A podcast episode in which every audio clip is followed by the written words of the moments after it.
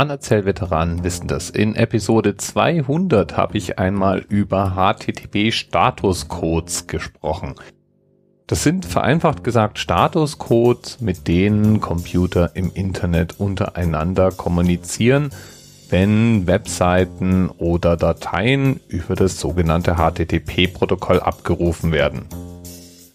Diese Fehlercodes oder Statuscodes haben verschiedene Bedeutungen, je nachdem, welche Zahl denn nun zurückgemeldet wird.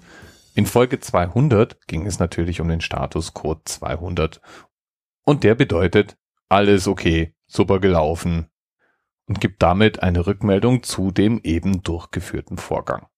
Heute ist die Episode 301 und der Twitter-Nutzer Dr. Azrael Todd hat vorgeschlagen, sich anlässlich der 301 mit der HTTP-Umleitung zu beschäftigen, die eben auch so ein HTTP-Statuscode ist. Die 301 nämlich.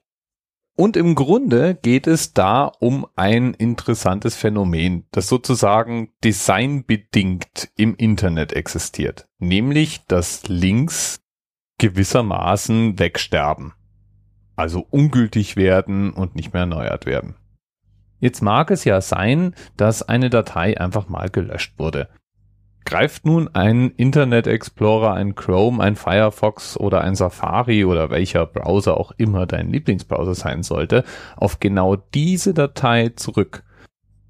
Dann wird der Server, weil er die Datei eben nicht finden kann, eine 404 zurückschicken. Und 404 steht in dem Fall für File Not Found. Jetzt gibt es aber Situationen, in denen Dateien eigentlich nicht gelöscht werden, sondern verschoben werden. Die alte Adresse ist also plötzlich nicht mehr gültig. Stattdessen gibt es eine neue Adresse. Jetzt könnte man natürlich sagen, jo, gibt's halt unter der alten Adresse einen 404-Fehler, File not found, Sache erledigt. Trotzdem wäre es natürlich schön, wenn man denn falls bekannt, die neue Adresse eben auch erhalten könnte. Und genau dafür ist der Statuscode 301 gedacht. Habe ich nun eine Datei verschoben, dann kann ich eben bei den meisten Webservern einrichten, dass eine neue Adresse zurückgemeldet werden soll. Und der Statuscode 301, der verrät meinem Browser eben, dass es sich um eine Umleitung, um eine neue Adresse für eine bekannte Ressource handelt.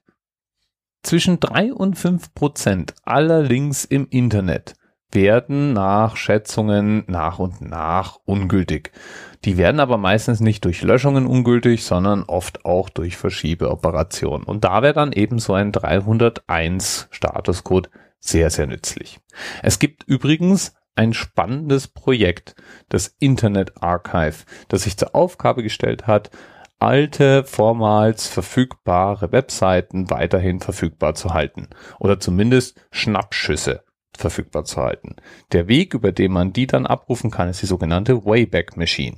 Die Wayback Machine hat eben alte Versionen bekannter Webseiten in verschiedenen Versionsständen gespeichert, so dass man einfach mal gucken kann, wie denn eine bekannte Webseite zum Beispiel vor ein paar Jahren ausgesehen haben mag. Da kann man dann zum Beispiel sehen, wie wohl eBay vor fünf Jahren aussah oder Google vor zehn oder eben auch Dirks Webseite, als sie zum allerersten Mal live ging. Die Wayback Machine ist im Übrigen ein sehr beeindruckendes Projekt. Es geht rein um die Langzeitarchive von digital frei zugänglichen Daten. Und gespeichert wird das Ganze in den USA in vier Rechenzentren und insgesamt 20.000 Festplatten. Und eine Kopie dieser Daten ist dann auch an einem ganz besonderen Ort, nämlich in der Bibliothek in Alexandria. Nach aktuellem Stand ist die Größe der Sammlung über 18,5 Petabytes groß. Schon der Wahnsinn irgendwie. Bis bald. TMRS 10, 9, 8. The experience of 47 individual medical officers. Was hier über die Geheimzahl der Illuminaten steht. Und die 23. Und die 5. Wieso die 5? Die 5 ist die Quersumme von der 23.